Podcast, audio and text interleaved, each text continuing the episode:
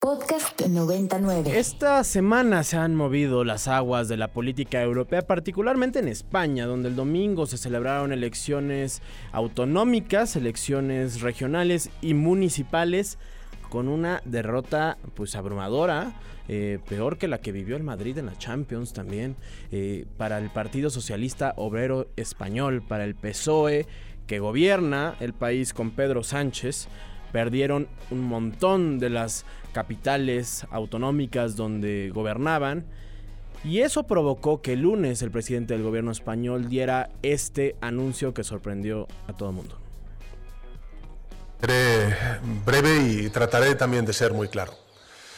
Acabo de mantener eh, un despacho con Su Majestad el Rey en el que he comunicado al jefe del Estado la decisión de convocar un Consejo de Ministros esta misma tarde para disolver las Cortes y proceder a la convocatoria de las elecciones generales en uso de la prerrogativa que la Constitución atribuye al presidente del Gobierno. La convocatoria formal de las elecciones aparecerá publicada mañana, martes, en el Boletín Oficial del Estado de forma que los comicios se celebrarán el domingo 23 de julio, de acuerdo con los plazos que establece la ley. Eh, seré Fausto Pretelín es analista internacional y columnista del Economista. Fausto, muchísimas gracias por enlazarte. tengo otros datos para analizar esto eh, sorpresivo, ¿no? Se hizo viral la reacción de Ángels Barceló ahí en la cadena SER cuando escuchaba en vivo estas declaraciones de Pedro Sánchez. Pues nadie lo veía venir, ¿no, Fausto?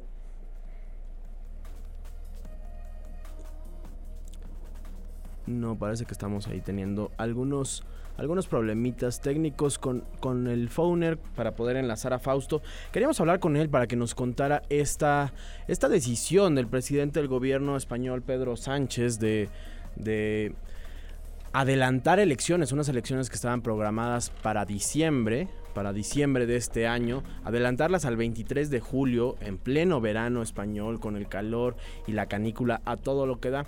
Esto como respuesta a, la a la pérdida del PSOE y de la izquierda española ante principalmente el Partido Popular, este histórico partido de derecha español eh, que ha estado gobernado eh, recientemente por Mariano Rajoy y que en los últimos años se ha aliado en lugares importantísimos de la geografía española con Vox.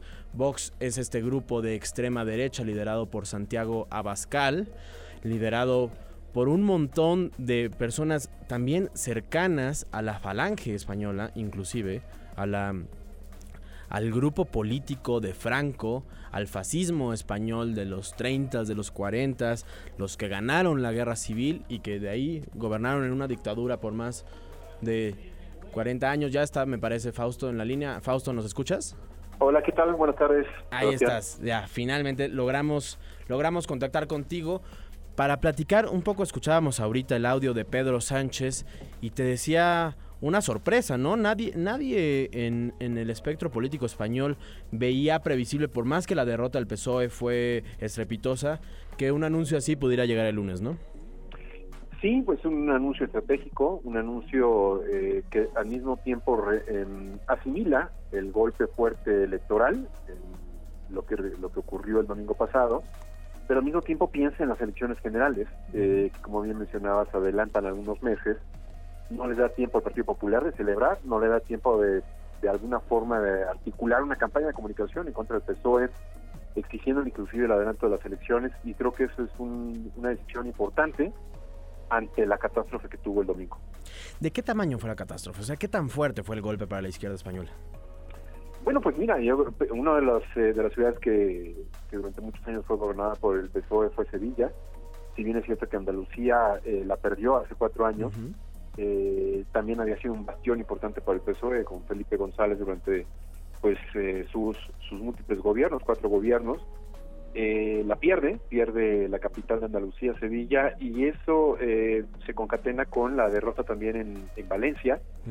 Ahí sí ya toda la, autonomía, la había recuperado hace algunos años el PSOE y vuelve a manos del, del PP. durante muchos años eh, Valencia fue también, hay que decir, una capital de la corrupción del Partido Popular en tiempos de, de, Mario Rajoy.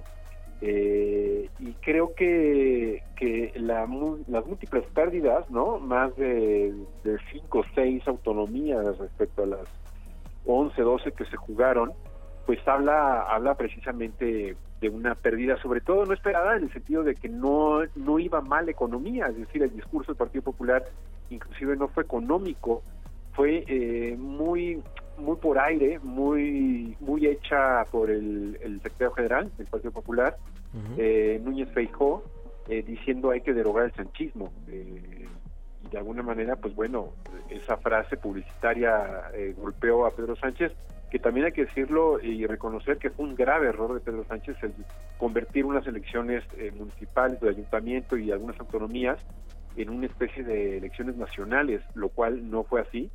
Sin embargo, sí fue un error. Él pensó quizás que sus buenos resultados económicos le iban a refrendar en la.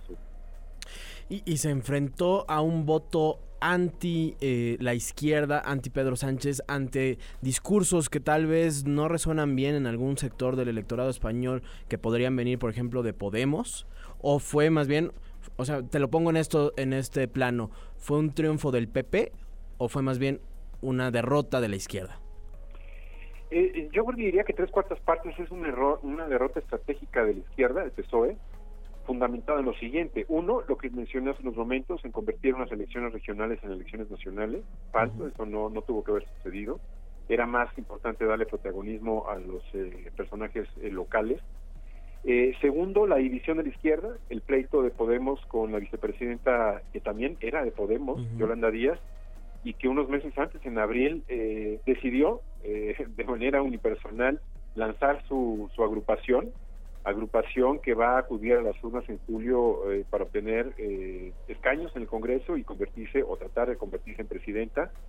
Eso fue una ruptura importante, fue una ruptura diciendo, miren, estamos eh, divididos de la izquierda, les anunciamos que, que vamos a acudir a las urnas de manera separada, eso fue un gravísimo error.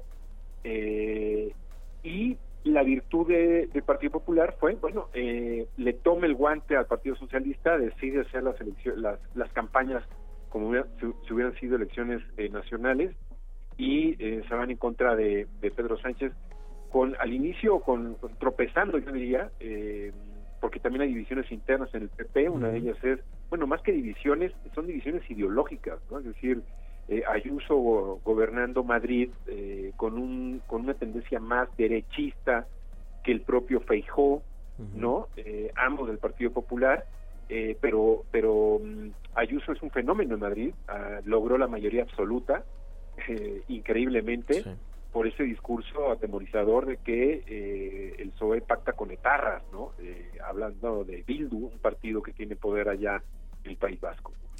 Estamos, la política española está entrando en ese terreno de el, el, temor, por un lado, del PSOE pactando con etarras y del otro lado el PP pactando con la extrema derecha de Vox? Bueno, eh, habría que hacer un matiz, o sea, el PSOE pacta eh, más que con etarras con miembros, ¿no? Que heredan ese partido de los etarras, pero ya no son etarras. Sí cometió, hay que decirlo, Bildo, el gravísimo error en principio de poner en la lista de candidatos a siete personajes que fueron eh, llevados a la cárcel por, por temas de sangre, ¿no? Es decir, por haber actuado de una manera sangrienta en contra eh, pues eh, contra de españoles. Y eso eso también empezó a desinflar un poco a, Pedro Sánchez.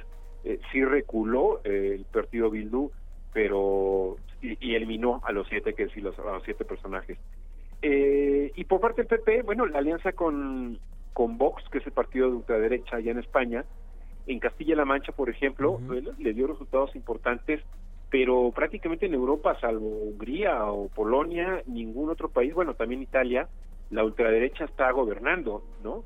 Eh, y creo que esta jugada de adelantar elecciones pone en predicamento eh, el PSOE al PP, a Feijóo, diciendo, bueno, pues ganaste algunos eh, algunas alcaldías y demás, pero necesitas el apoyo de, de Vox. ¿Lo va a hacer o no? Entonces ahí, perdón, el Partido Popular va a tener que aletargar un poco la formación de gobiernos locales porque no quisiera eh, pactar con Vox antes de las elecciones generales. Pero sí, Vox, Vox llegó, Vox llegó a España precisamente para hacer campaña en contra de los radicales de Cataluña que pedían la secesión. Que esa es un poco la estrategia que se lee desde afuera, ¿no? De lo que hizo Pedro Sánchez, poner al PP en dos carreteras. Por un lado, la necesidad de formar gobiernos locales, probablemente en alianza con Vox, y también la, la necesidad de prepararse a unas elecciones generales en mes y medio, en tiempo récord. Sí, sí, de alguna forma, em, hay que decir que Feijó llegó hace un año a la, a la dirección del Partido Popular eh, las elecciones van a ser eh, durísimas porque tienen, como te mencionaba, Ayuso en Madrid, del PP, la digamos la presidenta de la comunidad madrileña, que es muy pragmática y que poco le importaría eh, pactar con Vox para obtener la mayoría absoluta en las elecciones generales, es decir, en el Congreso de España. Eh, Feijó se cuida un poco, va en la sombra en esos temas y está precisamente arrinconado en ese sentido por el PSOE en un tablero en donde se sabe que nadie va a obtener la mayoría absoluta en las elecciones generales. Entonces, sí requieren los pactos eh, y eso sí va a poner un predicamento al PP. ¿Cómo queda parado Pedro Sánchez después de esto, Fausto? Bueno, eh, queda debilitado, debilitado por los resultados, eh, un poco decepcionado por lo que yo escuché el día de ayer, un discurso pensando, bueno, la situación, el desempleo ha mejorado, la situación de la inflación la tiene controlada prácticamente, eh, ha, traído eh, un presupuesto importante por parte de la Unión Europea para paliar el tema de la crisis económica después de la pandemia. Eh, queda debilitado, pero se sabe muy bien de que es un personaje astuto, un personaje estratégico, un personaje que se sabe mover ante las ante las derrotas. Ya ya ocurrió hace cuatro años cuando el propio partido, el PSOE, prácticamente eh, lo arrinconó y trataba de desplazarlo para que llegara eh, la que en, ese entonces era la número uno en Andalucía. Eh, sin embargo, él se subió a su coche, hizo campaña a nivel nacional y ganó, ganó con el voto popular eh, las elecciones internas del Partido Socialista Obrero Español. vamos a ver si esta estrategia de adelantar elecciones le resulta. Él piensa que se puede levantar, pero no, no será nada fácil. Uno de los temas que también sonaba mucho en, la prensa española es la fecha en la que se van a celebrar las elecciones en pleno verano, en plenos días del calor español, donde mucha gente eh, de Madrid, gente eh, de, edad mayor, va a, otros, a sus pueblos, sus lugares más frescos. ¿Cómo ves este tema de la fecha para influir en el resultado electoral? ¿Lo consideras un factor o realmente es poco? Mira, es un poco lo que decía eh, no sé si hoy o ayer, precisamente que no, le gustaba eh, la fecha, precisamente por el tema de las vacaciones. España, eh, en realidad, eh, el mes de agosto es cuando prácticamente el 80% se desconecta de la chamba y se pone a descansar, se va de vacaciones. Julio, quizás algunos, no digo que no, pero bueno, pues siempre habrá algún pretexto para unos y para otros de colocar esas elecciones. Sí, efectivamente es un mes muy caluroso, es un mes eh, que apetece más irse a descansar a la playa, pero pues bueno, el llamado a las elecciones habla también de una responsabilidad que tiene la sociedad española para decidir lo que posiblemente serán sus próximos cuatro años en materia política. Los que sí no se van de vacaciones son los diplomáticos españoles en julio. Eh, España asume la presidencia de, del Consejo de la Unión Europea en julio. ¿Cómo queda ahí parado la, la la plataforma española en, el bloque europeo. Sí, ese es uno de los temas que llama mucha atención. Eh, el primero de julio eh, toma la presidencia de la Unión Europea durante seis meses. Eh, un, gobierno proeuropeo, un gobierno que está muy a tono de las políticas, sobre todo económicas, de la propia Unión Europea. de alguna manera mm, habla mucho de que también también es una prueba para el Partido Popular, ¿no? Es decir, la Unión Europea siempre ha sido crítica eh, de los movimientos de ultraderecha, eh, es claro que no puede tener injerencia en prohibir algo, a algunos eh, partidos de ultraderecha a presentarse en elecciones y no tendría nada que decir si el PP pactara con Vox. Sin embargo, sí generaría un rechinón de dientes de Bruselas, precisamente por esta por esta decisión del Partido Popular.